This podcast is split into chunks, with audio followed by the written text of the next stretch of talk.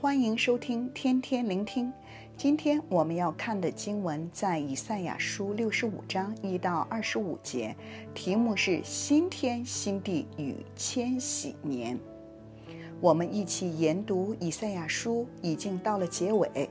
今天是六十五章，与明天六十六章是同一个信息，预言在千禧年的国度和以后新天新地的景况。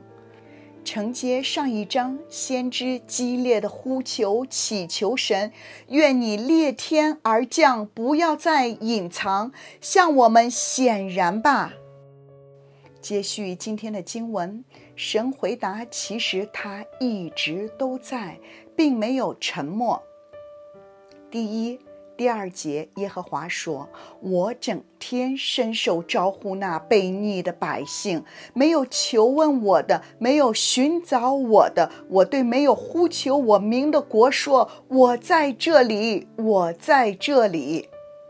有时可能人会觉得神在哪里，神却说：连素来没有求问我的，我都向他们招手。我在这里。”他并没有停止工作。接着，在说新天新地与千禧年的境况之前，经文特别明显的要分辨出两类人的结局。场景有点像以色列人过去承受应许之地之前，摩西在临终前不断呼天唤地的吩咐百姓：有两条路，有两个选择，有两个结局。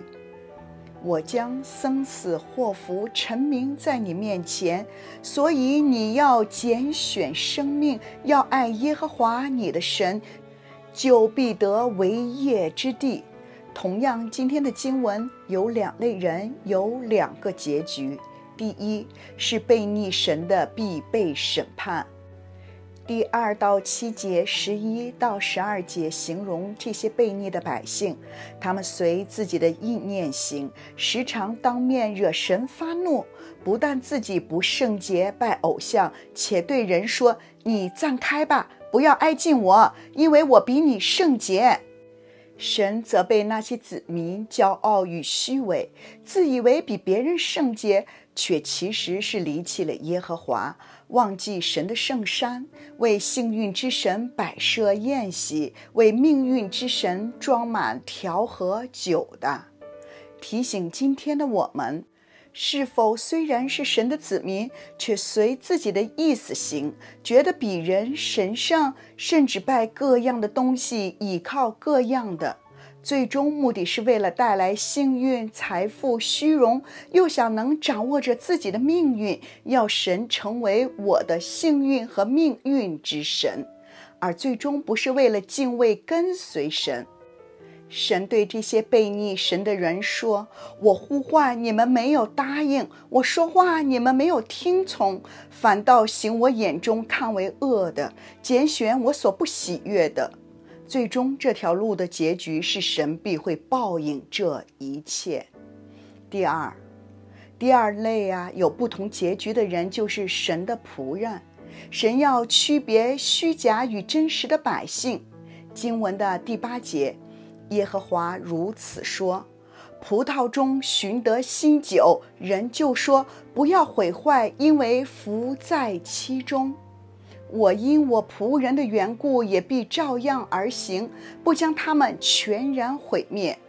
葡萄中虽然有坏的野葡萄，不能榨酒，但当中仍然有好的葡萄，可以酿出新的酒。能残酒的葡萄必被挑选出来，指的是虽然以色列百姓的悖逆，但仍然有忠心服侍神的渔民，是真实神的仆人，是那些寻求神、听从神话语和行神所喜悦的。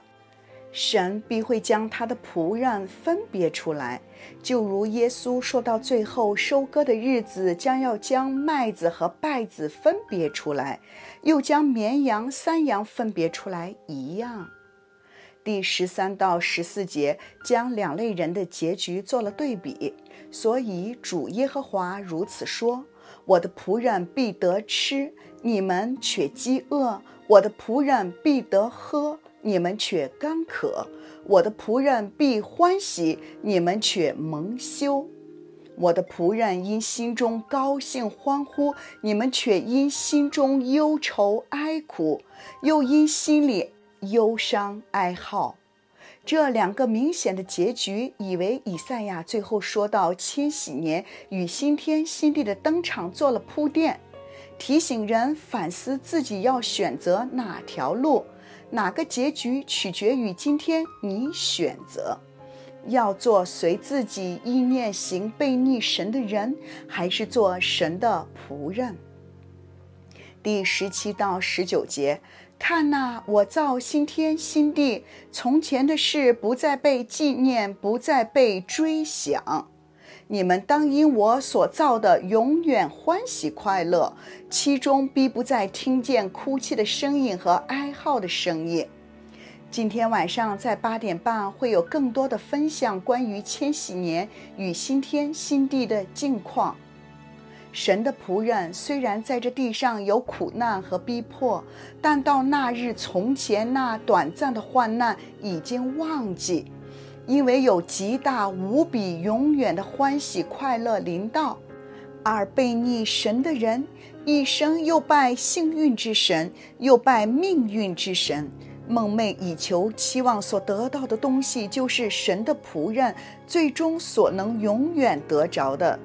弟兄姊妹，一起选择得生命，一定要在千禧年与新天新地中有份。